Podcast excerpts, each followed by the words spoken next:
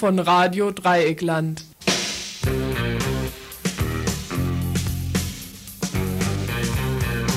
Ihr hört das Tagesinfo vom 26. Mai 1992. Herzlich willkommen hierzu zum Tagesinfo von Radio Dreieckland heute am Dienstag, 26. Mai.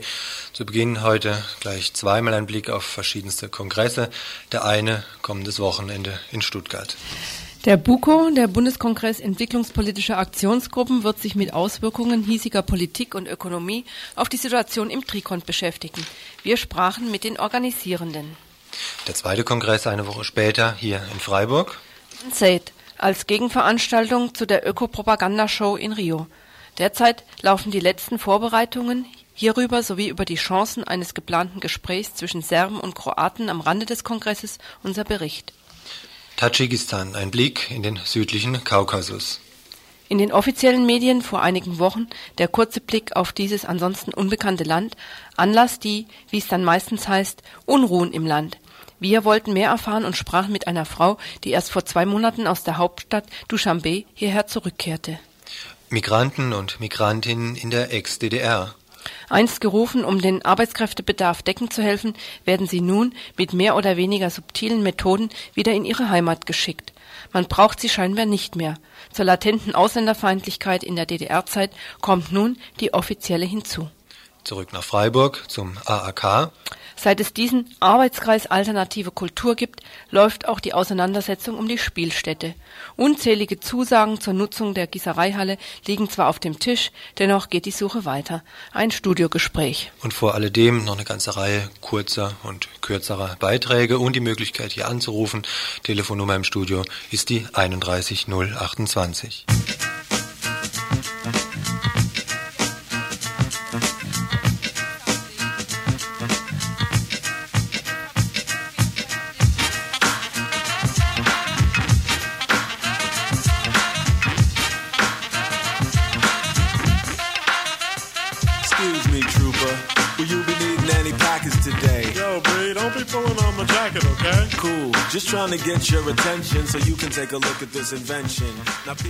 Anlässlich der Kriminalisierung von drei Kriegsdienst-Totalverweigerern fand gestern in Bayonne im Baskenland eine Demonstration statt. Es sollte auf ihre Situation aufmerksam gemacht werden sowie grundsätzliche Kritik am Kriegsdienst geäußert werden. Ein Sachverhalt, der offensichtlich weit über das hinausgeht, was im französischen Staat geäußert werden darf. Noch vor Beginn der Demonstration marschierten massive Polizeikräfte auf. Einige Dutzend Demonstranten und Demonstrantinnen wurden verletzt. Wir, so schreiben uns die Veranstalter, stellen ein weiteres Mal fest, was freie Meinungsäußerung in diesem Land hier heißt.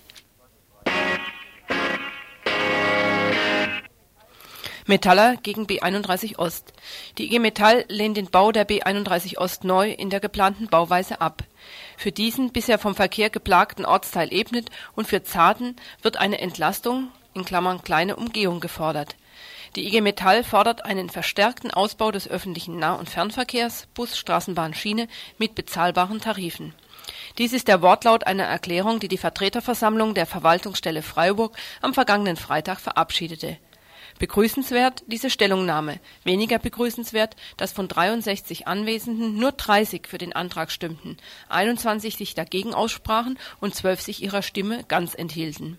Mehr zum Thema und zu den kontroversen Argumenten und Stimmungen innerhalb der Metallgewerkschaft am kommenden Mittwoch in der Sendung des Arbeitsweltradios in Radio Dreieckland zwischen 19 und 20 Uhr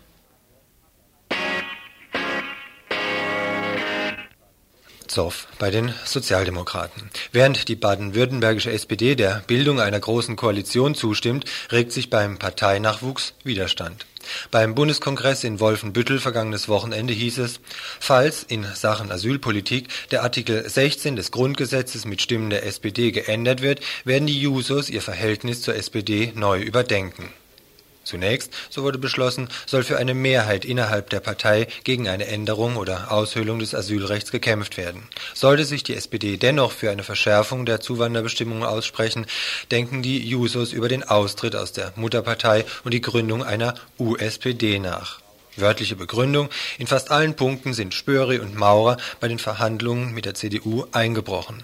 Von einer Reformkoalition kann keine Rede sein Einer Grundgesetzänderung beim Thema Asyl wird zugestimmt, an der Atomenergie wird festgehalten, die integrierte Gesamtschule wird abgelehnt, eine Demokratisierung der Hochschulen findet auch nicht statt.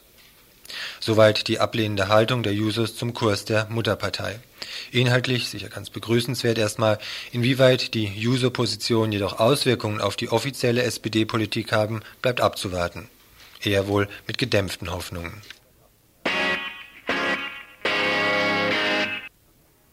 Kurdistan. Heute vor einer Woche hatten in irakisch-Kurdistan Wahlen stattgefunden. Geschützt vor den Angriffen Saddam Husseins durch die westliche Militärpräsenz fanden diese Wahlen für ein kurdisches Regionalparlament statt. Ein Wahlbeobachter konnte dafür sorgen, dass alles nach hiesigen westlichen Vorstellungen von einer freien Wahl abging. Auch das Ergebnis, das nun mittlerweile vorliegt, lässt sich mit hiesigen Maßstäben messen. Die beiden chancenreichsten Kandidaten, Talabani und Barzani, vertreten einen doch recht moderaten politischen Kurs, gute Beziehungen zu den USA werden angestrebt.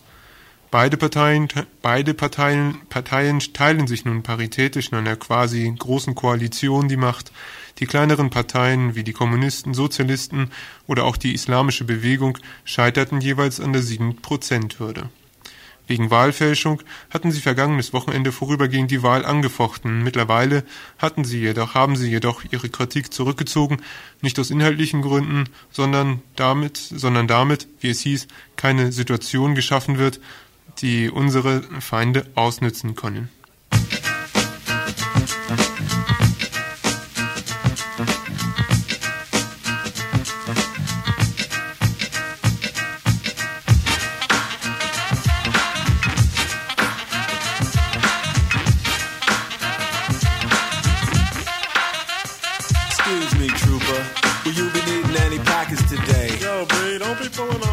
Gelaufen mit durchwegs sehr mageren Ergebnissen, wie bekannt. Auch in der Druckindustrie hat die zuständige Gewerkschaft IG Medien bereits vor einigen Tagen dem Schlichterspruch von 5,8 Prozent zugestimmt. Völlig an einer öffentlichen Aufmerksamkeit vorbei ging allerdings die Tarifauseinandersetzung in einem weiteren Bereich der IG Medien bis gestern Nacht weiter, in der papierverarbeitenden Industrie. Dann wurde dort die Tarifvereinbarung der Druckindustrie übernommen Ebenfalls 5,8 Prozent mit einer zwölfmonatigen Laufzeit heißt das Tarifergebnis in der papierverarbeitenden Industrie. Zunächst so gut oder so schlecht. Allerdings birgt ein genauerer Blick auf den Tarifbereich papierverarbeitende Industrie doch mehrere Haken. Unser Beispiel die Firma ST Göppert in Waldkirch, ein Betrieb, der Verpackungen herstellt. Die Belegschaft arbeitet an der Herstellung gemeinsamer Produkte und ist doch in zwei Teile gespalten. Die eine Hälfte gehört zum Tarifbereich Druckindustrie, die andere Hälfte der Beschäftigten zur papierverarbeitenden Industrie. Die Auswirkungen für einzelne Beschäftigte sind, vergleichbare Tätigkeiten unterstellt, gravierend. Verdient eine Hilfskraft der Lohngruppe 1 in der papierverarbeitenden Industrie 11 Mark pro Stunde, so kommt der Kollege oder die Kollegin in der gleichen Eingruppierung im Druckbereich auf 15 Mark 40 pro Stunde, also immerhin 4 Mark 40 mehr. Die höchstbezahlteste Fachkraft in der Papierverarbeitung kommt auf 18 Mark pro Stunde, der Drucker als vergleichbare Fachkraft aus dem Druckbereich auf 23 Mark 82. Eine Lohnerhöhung um 5,8 Prozent, wie jetzt für beide Bereiche abgeschlossen, treibt diese bereits bestehenden Einkommensunterschiede noch weiter auseinander. Wir sprachen heute Vormittag mit einer Beschäftigten der Firma Göppert, die in dem Tarifbereich papierverarbeitende Industrie beschäftigt ist. Ich selber denke, dass jede Arbeit wichtig ist im Betrieb, also ob es das gedruckt wird oder gestanzt wird oder nur Ausbroche, das ist jedes, äh, jede Arbeit ist also wichtig. Ne? Jeder muss auf Qualität arbeiten, so wie also auch die Drucker oder so. Und von dem her denke ich auch, dass äh, die Entlohnung also genauso sein müsste. Ne? Markus Klemmt, Betriebsrat bei der Firma Göppert in Waldkirch, zu den Ursachen der Unterschiede zwischen papierverarbeitender und Druckindustrie. Die Unterschiede der jeweiligen Tarifgebiete äh, liegen darin, dass es sich um verschiedene Arbeitgeberverbände handelt. In der Öffentlichkeit wird aufgrund der Stärke bei eventuellen Tarifauseinandersetzungen im Bereich der Zeitungen, der Tageszeitungen, oftmals von, auch von den Medien nur der Bereich äh, Druckindustrie behandelt, während der Bereich der Papierverarbeitung auf, aufgrund seiner relativ geringen Möglichkeiten, sich tariflich umzusetzen, des Öfteren in den Hintergrund gerät. Sprich, wenn die Drucker streiken, erscheint am nächsten Tag keine Tageszeitung. Wenn allerdings diejenigen, die Verpackungsmaterial herstellen, streiken, dann merkt man das vielleicht erst in drei, vier Wochen, wenn in den Regalen keine Papiertüten oder keine Kartons mehr zu finden sind. Auch in Bezug auf die anstehende Arbeitszeitverkürzung sehen die Beschäftigten der papierverarbeitenden Industrie alt aus. Ist die Einführung der 35-Stunden-Woche für die Beschäftigten der Druckindustrie fest für den 01.01.1995 vereinbart, so wurde ihnen, den Beschäftigten der papierverarbeitenden Industrie, eine zweieinhalb Jahre längere Wartezeit zugemutet. Ab 1.2.96 soll in der papierverarbeitenden Industrie die Arbeitszeit zunächst auf 36 Stunden gekürzt werden, erst im November 1997 dann auf 35 Stunden. Es ist jetzt so, dass wir im Betrieb alle noch die gleiche Arbeitszeit haben, vom täglichen Arbeiten her. Es ist so, dass halt die im Drucktarif, wenn die 35-Stunden-Woche kommt, dass die dann nachher früher heimgehen, als wir eventuell in der Papierverarbeitung. Ne? Im Moment ist es jetzt noch gleichgestellt, nur dass die eben mehrere Arbeitstage, äh, Freizeittage mehr haben als mir. Diese Unterschiede zwischen einzelnen Beschäftigten im ein und demselben Betrieb möchte auch der Betriebsrat der Firma Göppert in Waldkirch wegkriegen. Wir sehen als Betriebsräte in diesem Gemischbetrieb selbstverständlich erhebliche Schwierigkeiten im sozialen Bereich auf uns zukommen, wenn hier nicht äh, ähnliche Rahmenbedingungen geschaffen werden. Ähnliche Rahmenbedingungen in Druck- und Papierverarbeitender Industrie zu schaffen, das hat in der diesjährigen Tarifrunde die IG Medien als zuständige Gewerkschaft versäumt. Die papierverarbeitende Industrie, dort sind vor allen Dingen Frauen beschäftigt und so trifft die Ungerechtigkeit vor allen Dingen auch die Frauen. Ursprünglich ließen die Unternehmen nämlich in diesem Bereich Frauen für sich arbeiten, die als Nebenerwerb zum Familieneinkommen beitragen mussten. Auch heute noch sind in der papierverarbeitenden Industrie überdurchschnittlich viele Frauen beschäftigt, viele in Halbtags- und Nebenberufsstellen Gerade in Anbetracht dieser Missstände in letztendlich einer Druck- und Papierbranche bleibt unverständlich, warum die Gewerkschaft Medien zunächst im kampfstärkeren Bereich Druck eine Tariferhöhung vereinbart, den schwächeren, eh benachteiligten Bereich Papierverarbeitung als Anhängsel nachzieht und so von vornherein in Kauf nimmt, dass Ungerechtigkeiten in Entlohnung und Arbeitszeit wachsen, statt geringer zu werden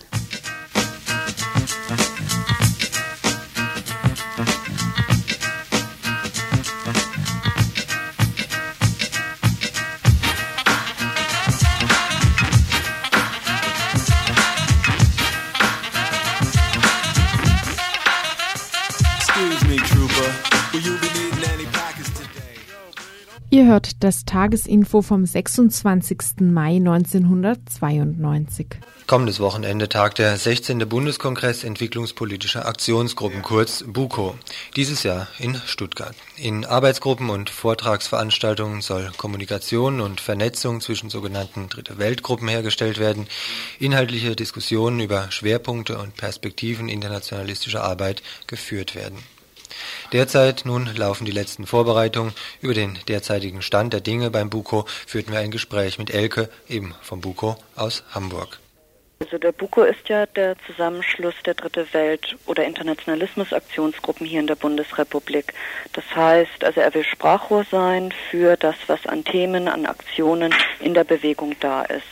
In dieser Weise hat sich dann auch im Laufe der Jahre, jetzt mittlerweile haben wir unseren 16. Kongress, ähm, haben sich verschiedene Kampagnen herauskristallisiert, die sich dann auch ja, nicht nur kampagnenförmig äh, ein Jahr gedauert haben und dann wieder von der Bildfläche verschwunden sind, sondern eigene Schwerpunktstellen geworden sind. Also das ist im Buko konkret einmal am ältesten die Pharmakampagne.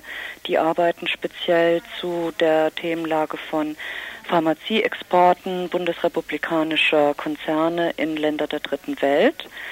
Dann ganz wichtig auch die Rüstungsexportkampagne, die nun leider im, im letzten Jahr mit dem Golfkrieg dann nochmal einen bedeutenden Aufschwung genommen hatte. Ähm, die arbeiten speziell zu eben Rüstungsexporten wiederum von deutschen Konzernen in Länder der dritten Welt. Ähm, es gab äh, eine Zeit lang mit einem hauptamtlichen Versehen und jetzt nur noch mit einem Koordinierungskreis einen Schwerpunkt zu Verschuldung und Weltwirtschaft, die besonders in der Zeit von der IWF-Weltbankkampagne im Jahr 1988 sehr aktiv waren. Dieser Arbeitskreis existiert oder der Arbeitsschwerpunkt existiert weiter, aber ist nun mal aufgrund von ja, schlechter finanzieller Ausstattung mm, ehrenamtlich am Arbeiten. Dann haben wir weiterhin die Agrarkoordination. Das ist eine weitere Kampagne. Die haben im Lauf ihrer jetzt auch schon sicherlich acht, neun Jahre Arbeitszeit verschiedene Schwerpunkte gehabt. Zum einmal Futtermittelimporte aus Ländern der dritten Welt und was im Prinzip unsere Schweine hier fressen und wir deren, also das Schweinefleisch und was das an Grundnahrungsmitteln Veränderung für die Leute in der dritten Welt bedeutet. Danach hatten die auch einen Schwerpunkt geradezu GATT, also dem allgemeinen Zoll- und Handelsabkommen, was ja auch immer wieder in der Öffentlichkeit, in der Presse zu lesen ist, haben dazu schwerpunktmäßig gearbeitet und zur EG Agrarpolitik. Das sind, sind so sind das auch Punkte, die jetzt dieses Jahr dann beim Kongress, der jetzt ja am Wochenende sich treffen wird, äh, wo sagen wir mal die, die dann auch Schwerpunkte sind? Ähm, zum Teil. Also die Pharmakampagne wird natürlich zur Merck-Kampagne, die sie jetzt konkret ab diesem Monat gestartet haben, also wo es um den Konzern Merck geht und um seine Geschäfte vor allem in Lateinamerika. Das wird eine Arbeitsgruppe sein, ähm, die die Verschuldungs- oder ja der Arbeitsschwerpunkt Verschuldung und, und Weltwirtschaft hat natürlich auch seine Themen wieder da. Also natürlich die ganzen Arbeitsschwerpunkte, die Kampagnen, die sich im BUKO verankert haben, etabliert haben, äh, sind bei jedem Kongress mit dabei mit eigenen äh, Arbeitsgruppen. Hat sich was verändert bei eurer Arbeit angesichts der, des Wegfalls, sagen wir mal, des äh, osteuropäischen, sagen wir mal, Militärgebildes und auch der ökonomischen Veränderung? Ist da jetzt eine Änderung in eurer Arbeit generell zu verzeichnen? Puh, also einmal ganz konkret kann man sagen, wir haben jetzt, ähm, das, also das ist jetzt auf der ganz machbaren Ebene, wir haben jetzt auch zunehmend Mitgliedsgruppen aus den neuen Bundesländern. Ähm, was, was davor natürlich nicht so war und was für uns äh, jetzt auch die Frage ist, ob wir zum Beispiel im nächsten Jahr, also es ist die, der Gedanke im Raum im nächsten Jahr speziell den Kongress zum Thema äh, Osteuropa auch zu machen und dann auch möglichst einen Kongressort in den neuen Bundesländern zu suchen, sprich auch eine Vorbereitungsgruppe in, äh, aus dem Spektrum Dritte Welt, Soli Internationalismusbewegung in der Ex-DDR. Ähm, jetzt zu dem Allgemeinen. Also natürlich haben die, ja, wie sagt man immer so schön, die Veränderung der, der allgemeinen politischen Rahmenbedingungen haben ihre Auswirkungen auch auf die Soli- und Dritte Weltbewegung. Wie sehen die aus, diese Auswirkungen? Ähm, dass man sich vermehrt überhaupt mehr auf die, die Länder im Osten guckt.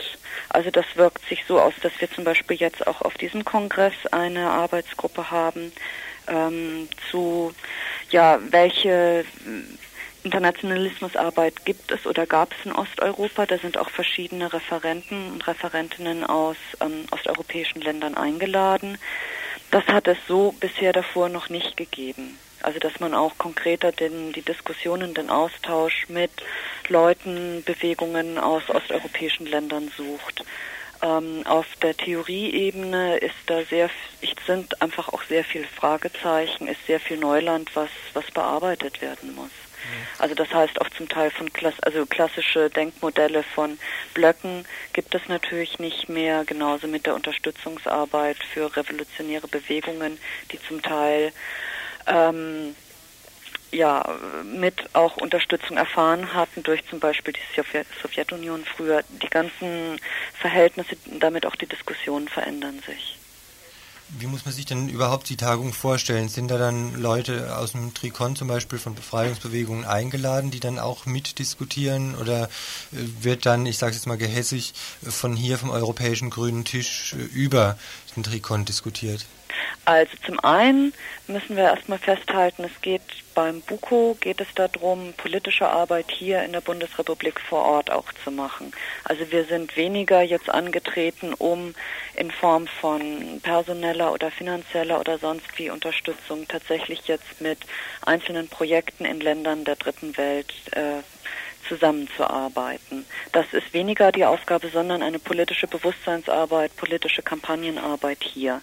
Von daher treffen sich schon ähm, die aktiven Aktivistinnen aus der BRD hier. Aber natürlich ist beim Konzept der Arbeitsgruppen, guckt man natürlich darauf, ähm, dass man möglichst auch Referenten, Referentinnen hat, die am Thema sind. Das heißt auch äh, Referentinnen aus Ländern der dritten Welt oder wie vorhin schon gesagt aus Osteuropa etc. Was mir bei der Durchsicht eurer Materialien aufgefallen ist, ist ich weiß nicht, ob ich es richtig bewerte, aber es war mein Eindruck, dass die Themen Ökologie, aber auch Frauen stärker vertreten sind, als es noch vor einigen Jahren war. Ist es, ähm, sag mal, kalkuliert so? Soll das so sein? Wollt ihr da einfach auch Akzente in die Richtung setzen? Äh, also ich denke, es ist unumgänglich sowieso. Also gerade auch die Internationalismus und Dritte Weltbewegung ähm, hat sehr viel mehr jetzt äh, Aufnahme von ökologischen Themen, das ist ganz klar. Also es ist auch, man muss ja eigentlich im Prinzip nur aus dem Fenster gucken, ähm, die, die ökologische Verschlechterung der Lebensbedingungen sowohl hier, aber eben auch im globalen Kontext ist einfach so offensichtlich, dass, dass auch wir darauf Bezug nehmen. Das ist ganz klar. Und was jetzt Frauenthemen angeht, gibt es eigentlich schon seit Jahren im BUKO eine Frauenkoordinierung, die aber nun gerade auch in den letzten, sag ich mal, drei Jahren mm, sehr viel mehr Aufschwung genommen hat. Also einen eigenen Koordinierungskreis hat, eigene Seminare veranstaltet und damit natürlich auch dann stärker auf dem Kongress auftreten kann mit dem Frauenplenum, mit Diskussionen, mit der Frauen AG. Ja. Was leider allerdings noch nicht heißt, dass, also was immer unser Wunsch ist, dass in allen Kongress-AGs ein feministischer Blickwinkel oder die, die Reflexion geschlechtshierarchischer Bedingungen mitgeliefert wird. Das kann man leider immer noch nicht selbstverständlich davon ausgehen. Es bedeutet immer noch mal nachhaken, gibt es nicht eine Frau als Referentin? Wen gibt es da? Ähm, Themen müssen, die Frauen bezogen sind, müssen mit einbezogen werden. Das ist natürlich dann auch der alltägliche die alltägliche Durchsetzung, auch an den Punkten. Ja, okay, dann lassen wir es doch mal dabei. Es fährt jemand von uns auch noch hin und dann werden wir hier im Programm wahrscheinlich auch noch ausführlicher berichten. Hm. Dir danke ich auf jeden Fall jetzt erstmal fürs Gespräch. Ne? Ja, prima. Ich freue mich drauf und tschüss. Schön, ciao.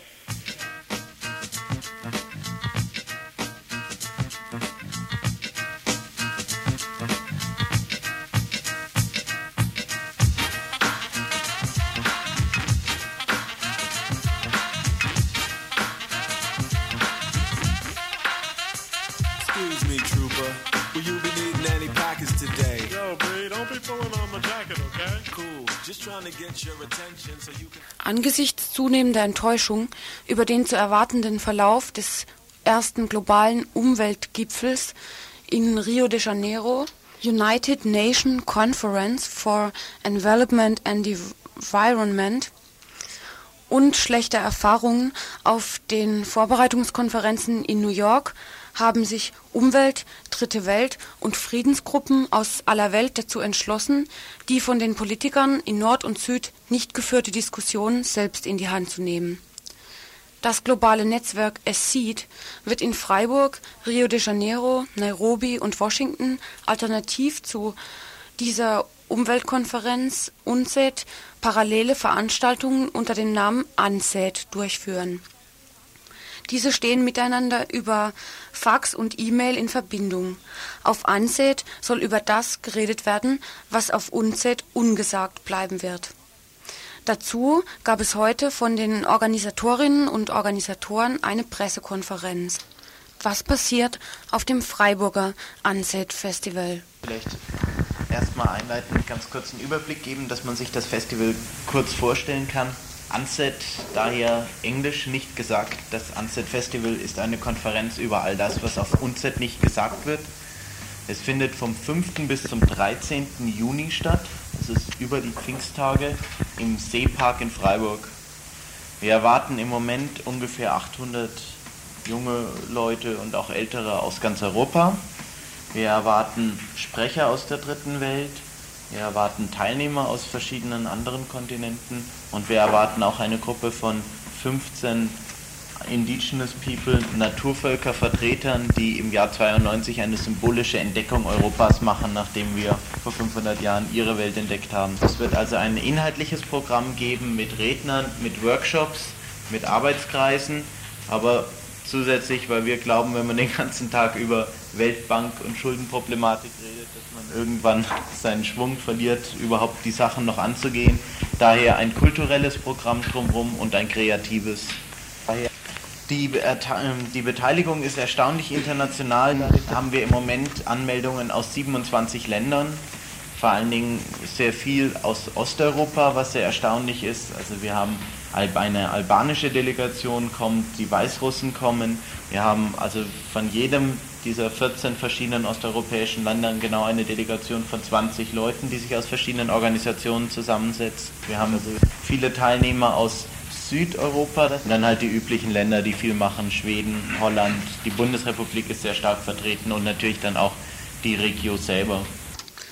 Der Tagesablauf ist so geplant, dass vormittags Redner und Rednerinnen aus der ganzen Welt über Umwelt- und Entwicklungsthemen sprechen werden. Es kommen zum Beispiel Mena Raman, eine Frau des Third World Network aus Malaysia, die über die Entwicklungspolitik in einer ungleichen Welt sprechen wird, oder Luis Macas, ein Vertreter einer Indianergemeinschaft aus Ecuador, der über Lateinamerika und die Resultate von 500 Jahren Kolonialismus reden wird. Nachmittags finden zu den Vorträgen Workshops statt, aber auch viele kulturelle Veranstaltungen oder Exkursionen in die Region stehen auf dem Plan. Auf der Pressekonferenz wurde eine exemplarisch vorgestellt. Und zwar steht die unter dem Motto Waldzerstörung Rio, Emmendingen, Salzbach, Markelsheim. Da geht es einfach darum, dass wir ja, also gerade unsere Herren Politiker, die uns in Rio vertreten, die würden unsere ökologischen Probleme natürlich am liebsten in der dritten Welt lösen. Und da ist ein Thema, das wurde ja auch von Martin schon angesprochen, das Thema Waldzerstörung, Schutz der tropischen Regenwälder. Da kann man sich auch massiv dafür einsetzen, weil diese Regenwälder ja ziemlich weit weg entfernt sind. Und was wir dann machen wollen, wir wollen einen Zusammenhang herstellen. Wir fahren nach Ending, fahren dann an Baumärkten vorbei, die im Moment tropisches Regenholz verkaufen hier bei uns noch. Zwischenzeitlich allerdings nicht mehr als Mahagoni, sondern unter Tarnbezeichnungen wie Rotholz oder anderen Sammelbegriffen, unter denen man sich nichts mehr vorstellen kann. Dann fahren wir nach Saasbach, wo eine neue Straße, die L113, durch den Auewald äh, geplant wird und fahren rüber dann über die Grenze nach Markelsheim, wo das größte zusammenhängende Auewaldstück im Elsass, das es noch gibt, mit den letzten Bibern und Ottern, gefährdet wird durch eine geplante Zitronensäurefabrik. Da wollen wir dann einfach diesen Zusammenhang herstellen, Waldzerstörung bei uns und diese Diskussion in Rio. Und warum überhaupt so eine Konferenz, so ein Unset-Festival? Was versprechen sich die Organisatorinnen und Organisatoren von diesen acht Tagen? Wir wollen irgendwo Rio ein bisschen näher ranholen, dass das nicht alles nur auf einem 5-Minuten-Nachrichtenprogramm ist. Wir wollen also einmal dieses vermitteln, das ist es auch nicht. Und zum anderen halt auch dieses, der was vorhin schon angesprochen wurde, dass unsere Probleme hier diskutiert werden müssen und nicht irgendwo auf, einer anderen, auf der anderen Seite von, von der Kugel. Wir wollen eigentlich in erster Linie hier vermeiden, dass die in Deutschland zum Beispiel verkauft werden kann, dass unsere Politiker darüber fliegen, ihren goldenen Füller in die Hand nehmen, irgendetwas unterzeichnen und das war's. Jetzt auch noch die Umwelt gerettet. Wir wollen zeigen, dass die Problematik viel, viel tiefer geht, dass wir viel tiefer ansetzen müssen und dass man mit so einem Medienspektakel wieder drüben in keiner Form die Befürchtungen und die Ängste von den Leuten einschläfern darf und das Gefühl geben kann, es gibt Konzepte, die Politiker haben einen Lösungsweg, weil das stimmt einfach nicht. Zu schwerwiegenden organisatorischen Problemen kam es beim Einladen von Menschen aus Osteuropa, zum Beispiel Kroatien, Serbien oder Albanien. Genaueres dazu wird uns jetzt ein Studiogast, der das Festival hier in Freiburg mit vorbereitet, berichten können. Genau. Ferdinand, du hast ja gerade Platz genommen. Wie waren denn diese Schwierigkeiten? Wir hatten gerade eben im Vorgespräch schon uns kurz unterhalten, äh, dass zum Beispiel das Besorgen der Visa ziemlich viele Schwierigkeiten ähm, bereitet hat und euch auch nämlich viel Arbeitszeit gekostet hat. Ja, es war also wirklich katastrophal. Wir wollten versuchen, das Festival gesamteuropäisch zu gestalten und also einigermaßen ausgewogen auch so 200 Osteuropäerinnen und Osteuropäer zu haben. Und das ist nach Ländern sehr unterschiedlich. Für Ungarn, die Tschechoslowakei und Polen ist ja inzwischen die Visumspflicht abgeschafft. Da war es also relativ einfach. Aber zum Beispiel in Rumänien war es katastrophal. Da ist es also sehr schwierig für die Leute ein Visum zu kriegen. Da sind Schlangen vor der Botschaft mit 700 Leuten, wo man also tatsächlich zwei Tage und zwei Nächte anstehen muss, um überhaupt mal den Antrag abgeben zu können. Und sind das, ist, wenn ich das so höre, assoziiere ich ja gerade so irgendwie Festung Europa. Ist das so ein so ein Beispiel für das, was ja. das heißt, wenn jetzt Leute von außerhalb als von Osteuropa jetzt hierher wollen? Das denke ich schon. Das machen wir uns einfach überhaupt nicht klar, was das für die Leute bedeutet, mal in den Westen zu kommen und wie schwer das wirklich ist. Also wenn man bedenkt, dass hier jeder bessere Chor, der was auf sich hält, mal eben eine Chorfahrt nach Estland macht oder so dann, dann gerät das völlig in, ins schiefe Licht, was das für die bedeutet. Also das mhm. hast du jetzt natürlich sehr salopp äh, formuliert, weil so leicht wird Ihnen das wahrscheinlich auch nicht fallen, da eben mal äh, so eine Reise zu machen. Aber na gut, es ist auf jeden Fall unvorstellbar, kann ich ja. mir gut vorstellen, schwierig gewesen. Wie war das denn? Ihr habt ja auch Leute aus, ähm, aus dem ehemaligen Jugoslawien. Ja, das, das war uns besonders wichtig da eine Verständigung zu erreichen oder da Kontakte zu knüpfen. Denn diese ganzen Friedensgruppen, die es da gibt und die auch vorher auch zusammengearbeitet haben in den verschiedenen Teilen, also in Serbien und äh, Slowenien und Kroatien, die können jetzt seit dem Krieg, seit ein paar Wochen überhaupt nicht mehr miteinander kommunizieren und sind völlig voneinander abgeschnitten, obwohl sie ja sehr gemeinsame Ziele haben und obwohl sie ganz stark diesen neuen Nationalismus, der jetzt da aufkommt, gegensteuern wollen. Und da können wir wirklich eine große Unterstützung leisten, indem wir einfach die Möglichkeit schaffen, wieder zu kommunizieren, dadurch, dass die dann zu uns faxen und wir das an die andere Gruppe weiterfaxen. Aber dass die dann selber hier, sagen wir, in Gespräch untereinander, miteinander kommen? Ja, das, das kommt dazu. Das ist während des Festivals haben wir also je zwei Leute aus den verschiedenen Gruppen eingeladen. Wir haben drei verschiedene Kontakte, die dann auch hier miteinander kommunizieren können, hier Workshops machen und eine Pressekonferenz und mhm. da also wirklich. Erhofft ihr euch, dass Tschüss. Äh, versuchen, gegen den Strom zu schwimmen und diesen neuen Nationalismus aufzuhalten irgendwo und diese alten Kontakte aufrechtzuerhalten. Und, und denen fehlt es einfach am, am selbstverständlichsten für uns. Also die an Schreibmaschinen, äh, E-Mail und Faxgeräten und, und Büromaterial. Und da können wir so viel helfen. Und die Green Action in Zagreb, einer eine unserer Kontaktgruppen, äh, will da ein Zentrum aufbauen, ein Haus mieten, äh, gegen Nationalismus und da also Friedensarbeit machen. Und das sind die im Moment am Aufziehen und dafür brauchen sie Unterstützung. Hm. Also gut, sind wir gespannt, was nächste ja, Freitag in der Woche anfängt zu laufen. Bis dann mal. Tschüss. Ne? Ja, danke. Ihr hört das Tagesinfo vom 26. Mai 1992. Excuse me. Während andere Städte schon längst Spielstätten für freie Gruppen und alternative Kulturzentren errichtet oder zumindest eingerichtet haben, richtet sich Freiburg auf die nächste Runde in der Diskussion um eine Arbeits- und Spielstätte für den Arbeitskreis Alternative Kultur AAK ein. Zum wiederholten Male stand es am vergangenen Samstag im Lokalteil der Badischen Zeitung zu lesen. Der AAK soll eine eigene Spielstätte bekommen. Diesmal hat sich der Kulturausschuss der Stadt Freiburg mal wieder einhellig für die Schaffung eines soziokulturellen Zentrums unter Federführung des AAK ausgesprochen.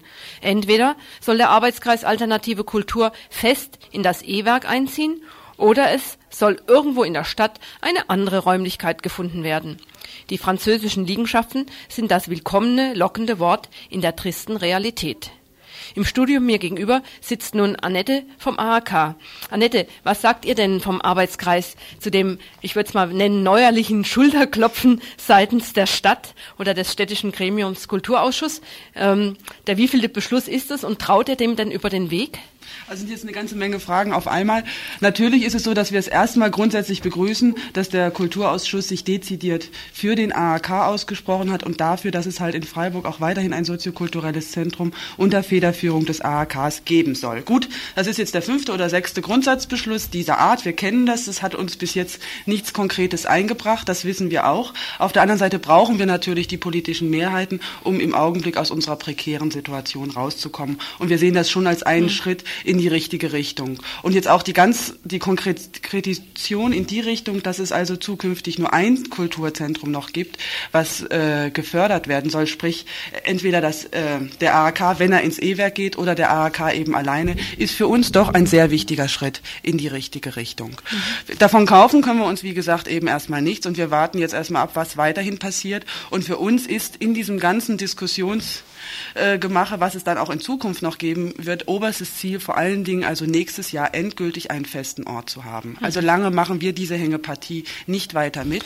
Das da ist ganz klar. Da, da bleibt mir natürlich die Frage sofort im Hals stecken, was bleibt denn euch übrig überhaupt, als diese Hängepartie mitzumachen, wenn du sagst, lange machen wir sie nicht mehr mit? Ja, es ist im Moment, die konkrete Situation sieht so aus, dass wenn es sich jetzt sich, ja, wenn es Lösungen gibt für den AHK, sei es nun das E-Werk oder die neu entdeckte Panzerhalle draußen im Industriegebiet, dann müssen eigentlich diese Lösungen mit dem entsprechenden finanziellen Aufwand, mit dem sie dann jeweils verbunden werden, in dem Haushalt jetzt für 93, 94 verabschiedet werden. Die Haushaltsberatungen fangen im Herbst jetzt an, laufen dann bis Februar, März.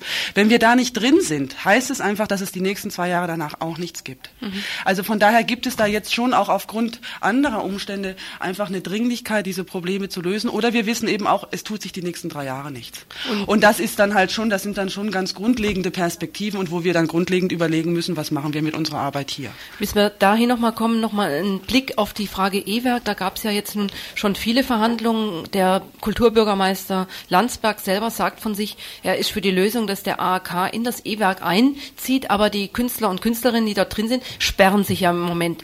Der äh, Bürgermeister Landsberg will sie jetzt ködern, mit viel Geld ködern, eine halbe Million steht da im Raum. Was sind denn äh, die Chancen, ins E-Werk zu kommen? Was sind die Schwierigkeiten deiner Ansicht nach?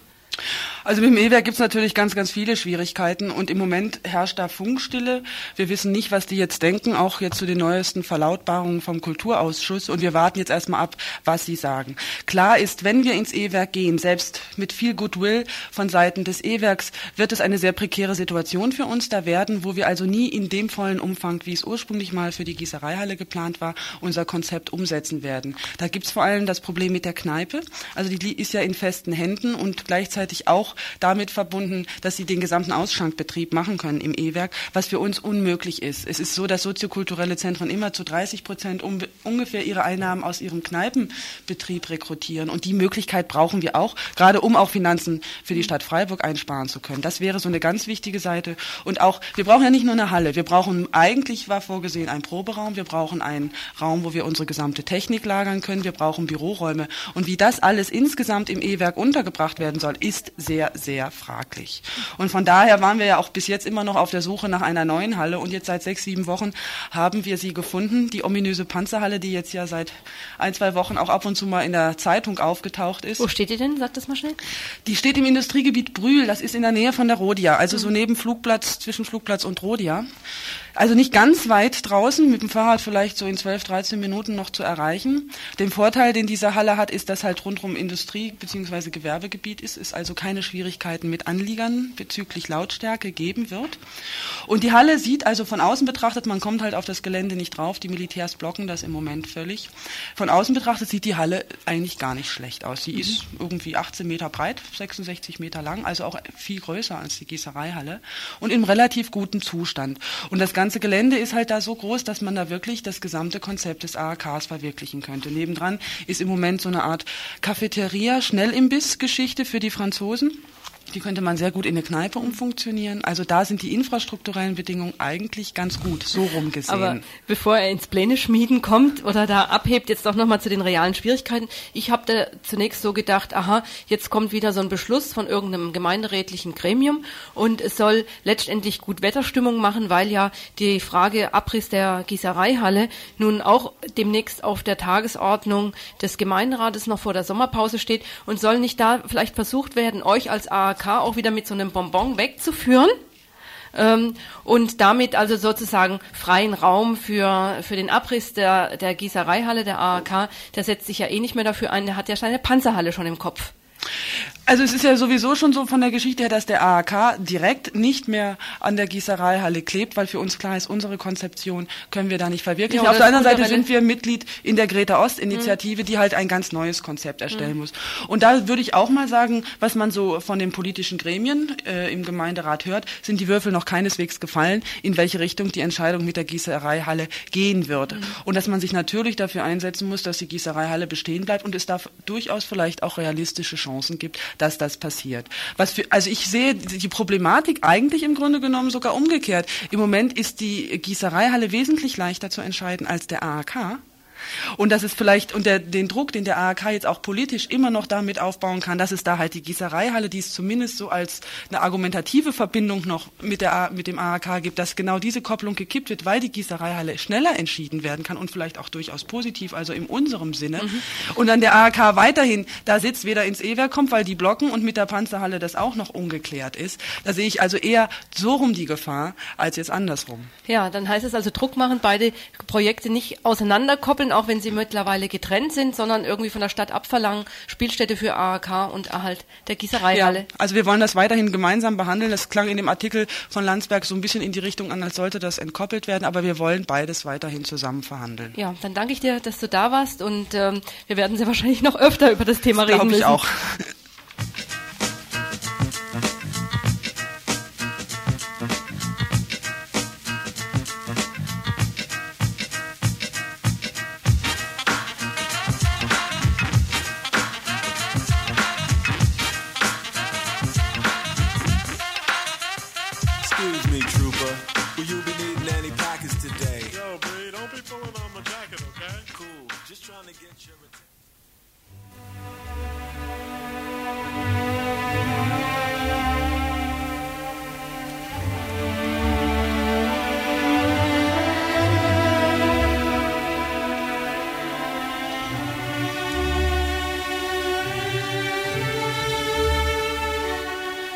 18.000 Mosambikaner und Mosambikanerinnen lebten bis Ende 1989 noch auf dem Gebiet der DDR, angeworben, ursprünglich um dort eine betriebliche Ausbildung im handwerklich-technischen Bereich zu bekommen.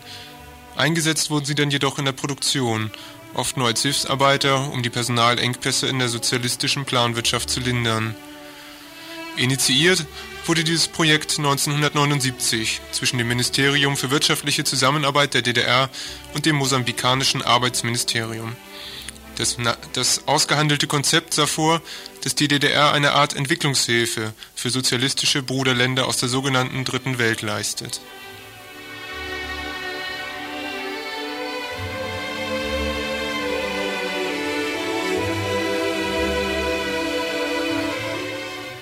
Anfangs, also 1979, waren es nur einige hundert Mosambikaner, die sorgfältig ausgewählt in die DDR gehen durften, um dort eine Fachausbildung zu bekommen als Schlosser, Mechaniker oder auch Näherin, denn unter den ausgewählten Mosambikanerinnen waren gelegentlich auch einige Frauen.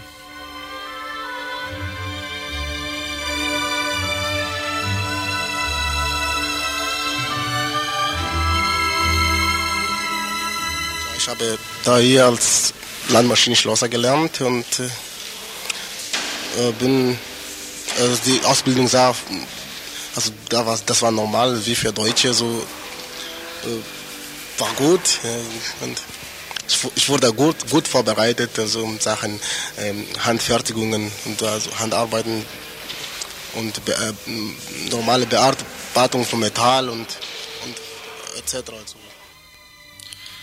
Nach dem erfolgreichen Abschluss der Lehrzeit sollten die nun ausgebildeten Facharbeiter zurückgehen in ihre Heimatländer, um dort von dort äh, an den von der DDR bereitgestellten Maschinen ihre Kenntnisse anzuwenden und mitzuhelfen, das erst 1975 von Portugal aus dem Kolonialstatus entlassenen Land wieder aufzubauen. Diejenigen Mosambikaner, die für eine solche Facharbeiterausbildung auserwählt waren, erwartete in der DDR ein Ausbildungsplatz in einem der volkseigenen Betriebe. Das VEB kümmerte sich auch um den Wohnraum, Die Mehrheit der Auszubildenden wohnte jedoch meistens ghettoisiert in Wohnheimen mit 5 Quadratmeter Zimmern und einem Pförtner, der dafür sorgte, dass nach 22 Uhr kein Besuch mehr ins Haus kam. Kontakte mit der Bevölkerung gab es selten, meistens waren sie auf dem Arbeitsplatz beschränkt. Begegnete man sich nach Feierabend noch in der Stadt, grüßten die VEB-Kollegen die Mosambikaner häufig nicht einmal mehr.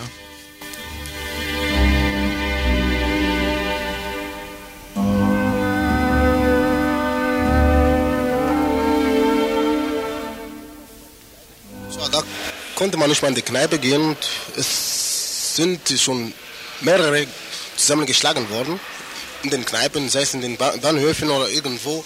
Aber keiner dürfte rausgehen und um zu spazieren gehen. Das, also das war so gesagt wie Selbstmord, also von, vom Internat rauszugehen und um zu spazieren. Ja.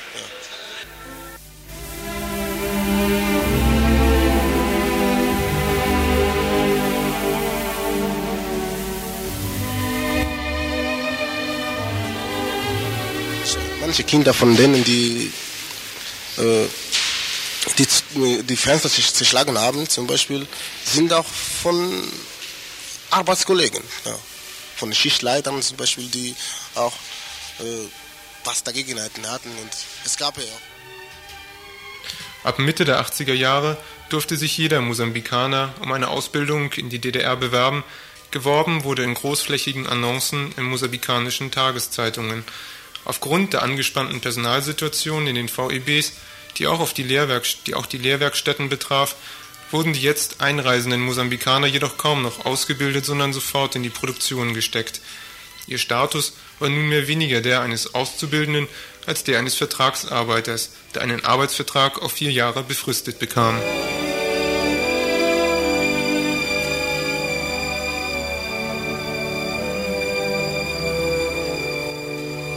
Sagen hatte ich ja nicht. Also ich sollte nur das machen, was mir befohlen wurde. Ansonsten äh, gab es ja vor der Wiedervereinigung, also erstmal gar, da hatte man keinen, so, konnte man gar nichts sagen, denn wer was gesagt hätte, war sofort, äh, also musste sofort das äh, Deutschland verlassen und musste nach Hause fliegen ohne, ohne Gepäck, nicht mal, also einfach so, ja, nach Hause. Am 9. November 1989 wurde die Grenze der DDR zur BRD für den allgemeinen Verkehr geöffnet. Am 3. Oktober 1990 trat die DDR der BRD bei, die Wiedervereinigung war vollzogen. Laut Einigungsvertrag sollten die in Regierungsabkommen enthaltenen Verpflichtungen der DDR gültig bleiben, das heißt auch die Verträge mit den Vertragsarbeitern sollten gültig bleiben.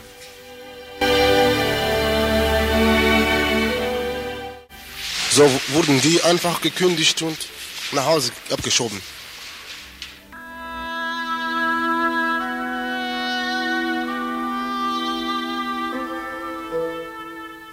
Kurz nach der Wiedervereinigung mussten viele DDR-Betriebe Konkurs einmelden. Sie waren den Prinzipien der Marktwirtschaft nicht gewachsen. Massenhaft wurden Arbeitnehmer entlassen oder auf Kurzarbeit Null gesetzt.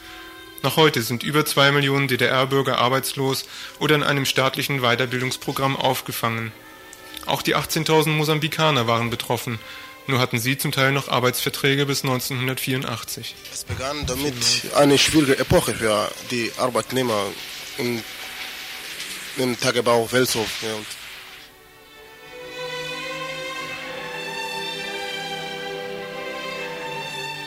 Ihnen bot die Bundesregierung an, nach einer ausgesprochenen Kündigung sofort nach Hause zurückzufliegen. Unter Übernahme der Flugkosten, Zahlung von mindestens dreimal 70 Prozent des Netto-Durchschnittslohns und einer Einmalvergütung von 3000 D-Mark. Wer trotz Kündigung hierbleiben wollte, hatte seinen Anspruch auf diese Leistungen verwirkt. Außerdem durfte er sich nur im Gebiet der, der, der alten DDR aufhalten und bekam eine nur eingeschränkte Arbeitserlaubnis. Ab 1.1.91 wurden diese Bestimmungen gelockert, über das Ende ihres Vertrag, ihrer Vertragsdauer hinaus durften sie doch nur in der BRD bleiben, wenn sie einen festen Arbeitsplatz und eine Wohnung nachweisen können. Für ausländische, oft unqualifiziert eingesetzte Arbeitnehmer eine meist aussichtslose Situation. Ich musste, also ich hatte keine, keine andere Wahl mehr. Ich habe nur das genommen, was da noch zu, zu finden war. Und so habe ich ja äh, in Cottbus gearbeitet, einfach so. Ja. Und ich hatte keine Chance mehr, da in Magdeburg, wo ich gewachsen bin, zu arbeiten.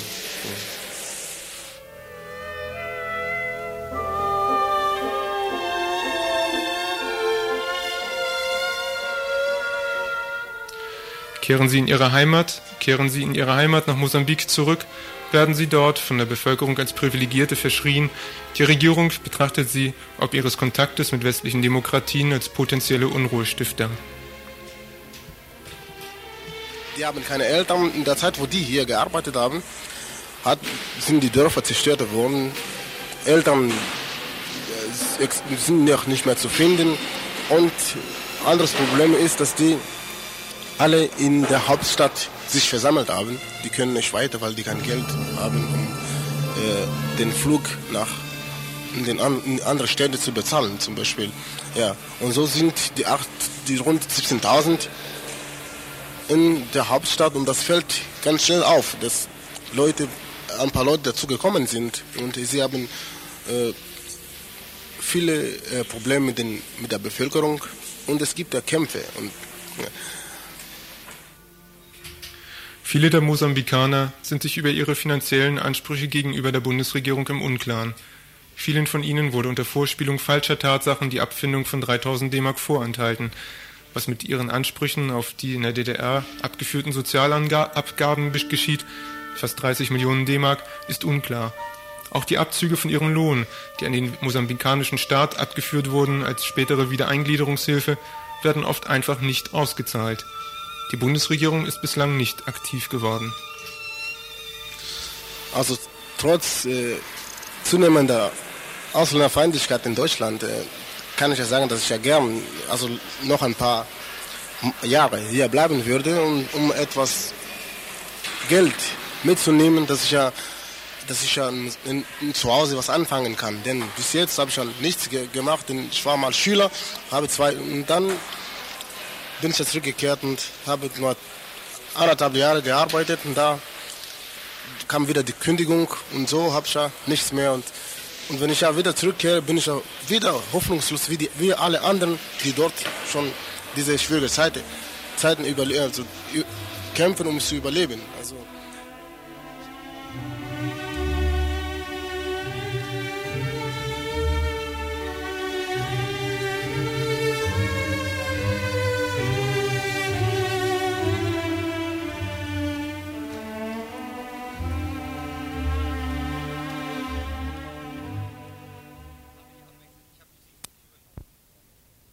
Ihr hört das Tagesinfo vom 26. Mai 1992.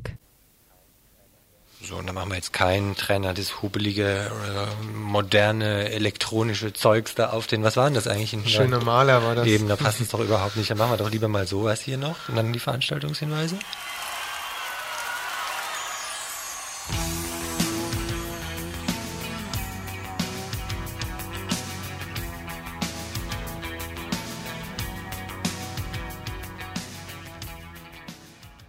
Vielleicht sind euch irgendwo schon mal in Kneipen oder so Flugblätter oder Plakate mit dem Kürzel SAG äh, untergekommen. Ich habe auch erstmal überlegen müssen, was ist das, habe dann irgendwann gemerkt, dass das die sozialistische Arbeitergruppe ist. Und wenn ihr jetzt noch mehr erfahren wollt, könnt ihr zum Beispiel heute Abend gucken, was die zum Sagen haben zum Thema Klassenkampf im modernen Kapitalismus. Findet heute, Dienstag, 26. Mai wie auch alle folgenden Veranstaltungen statt. Beginnt um 20 Uhr in der Uni im Kollegiengebäude 1 in Freiburg im Raum 1231.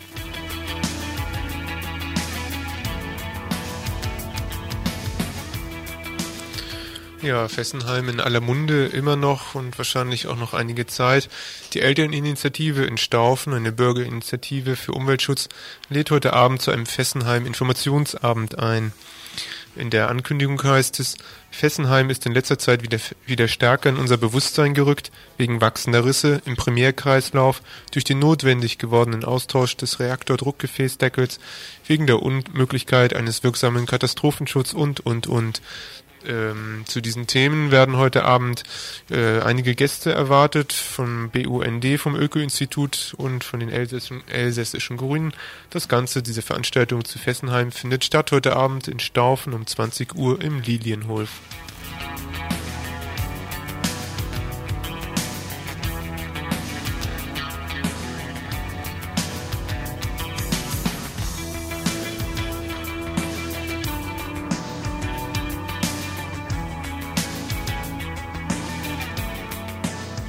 Ja, in Staufen, da ist ja heute Bär los. Da gibt es zum Beispiel auch noch ein Kinoprogramm, was ich finde ganz interessant ist. Da gibt es nämlich die Weiße Rose zu sehen, Film aus der BRD Jahr 82 über die studentische Widerstandsgruppe um Sophie und Hans Scholl, die 1943 hingerichtet wurde. So die Ankündigung in dem Blättel hier vom Stadtkino Staufen.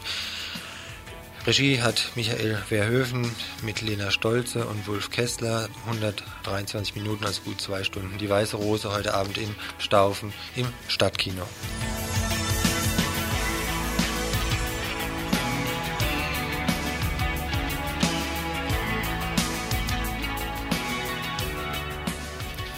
Ja, Kultur, Kultur. Jetzt weiter in Freiburg vom Institut Français gibt es heute Abend äh, Dichterstimmen zu hören, drei Konzerte mit Lesungen in deutscher und französischer Sprache in Zusammenarbeit mit der Musikhochschule Freiburg und dem städtischen Kulturamt. Und nun wollt ihr natürlich wissen, welche Stimmen und welche Musik wird es zu hören geben. Da gibt es Texte von Baudelaire mit Werken von Debussy, Pierre Menu, Bach und Ravel. Ähm, nein, gar nicht wahr. Jetzt bin ich in der Zeile verrutscht. Heute Abend ist Malamé dran. Musik von Debussy, aber trotzdem von Ravel und Boulet. Malamé heute Abend im Institut France, vom Institut Français, aber nicht dort, sondern im Kaisersaal, im Kaufhaus hier in Freiburg um 20 Uhr.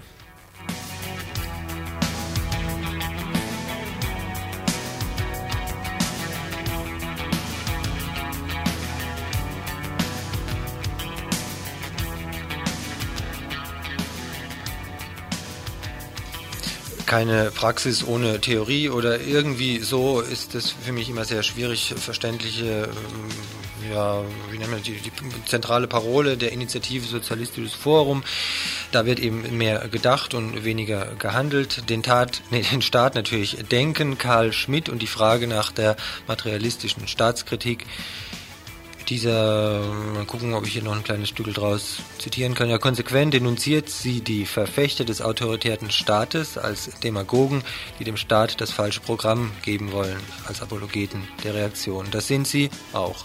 Denn als Philosophen der Staatlichkeit als solcher kommt es zugleich nicht umhin, in den Formen objektiver Ideologie zu denken. Wenn ihr es verstanden habt, dann versteht ihr wahrscheinlich auch heute Abend den Vortrag von Joachim Brun hier in Freiburg im Jus Fritz Café, 20 Uhr. Charakter.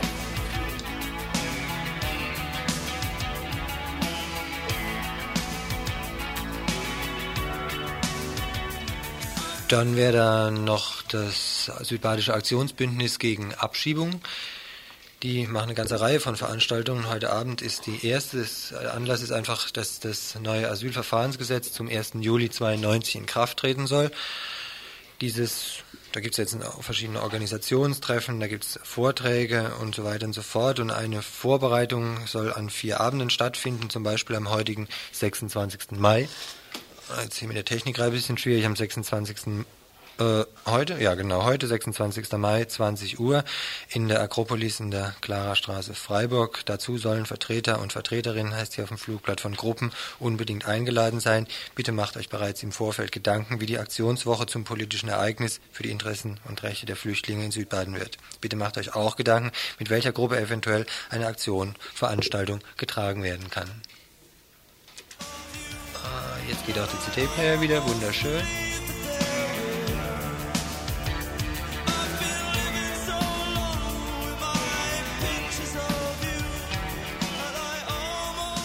Ach Mensch, wir hatten uns mal vorgenommen, die Musik nicht zu verhackstücken, aber sonst ist es noch schwieriger mit so vielen Veranstaltungshinweisen. Die letzte für heute, Volksküche. Wonhalde, Salatbar äh, gibt's da. Und Knoblauchbrot, wenn ich das richtig lese, heute Dienstag in der Wonhalde, 20 Uhr. Und morgen gibt es ein Info und was da die Themen sind, erfahrt ihr jetzt auch noch gleich. Ja, und zwar die Themen für morgen Abend für das Info, 25. Mai. Erstens Baubeginn Greta Ost, das Flugstück Nummer 275, der Ostteil des Greta-Geländes des Freiburger Stadtteils im Grün, befindet sich auf dem Weg in die Hände der Initiative Greta Ost. Wir, also das Info, berichten über den neuesten Stand dieses Projektes. Außerdem Morgen im Info. Am gestrigen Montag fand eine Bürgeranhörung zur Bebauung des östlichen Teils des Rieselfeldes in Freiburg statt. Das Info war dabei und berichtet, berichtet auch über einen Trauermarsch in Magdeburg um einen getöteten Punk, ein Interview mit einem Organisator über Aktivitäten von Neonazis in Sachsen-Anhalt, über das umstrittene Verhalten der Polizei und Perspektiven der Antifa-Arbeit vor Ort. Und nicht zuletzt äh, wird auch ein Beitrag, der für heute, für heute schon angekündigt war, nämlich zu Tadschikistan, der wird auch morgen von dem rührigen Freitagsteam noch übernommen werden. Genau, das hat sich nämlich aufgespalten. Das Freitagsteam gibt's jetzt auch als Mittwochsteam und so weiter. Und was die Frauen und Lesben machen, kündigen wir euch jetzt auch noch an, äh, als Blick aufs Programm von heute. Die machen ab 20 Uhr zum Beispiel eine Studiodiskussion mit Hörerinnen über Vorstellungen, Erwartungen, Kritik von Frauen und Lesben in Bezug auf unser Radio. Damit ist also Frauen- und Lesbenradio gemeint. Das soll irgendwie eher so eine gesellige Runde sein, zum Beispiel bei Sekt, Wein, Selters und Saft.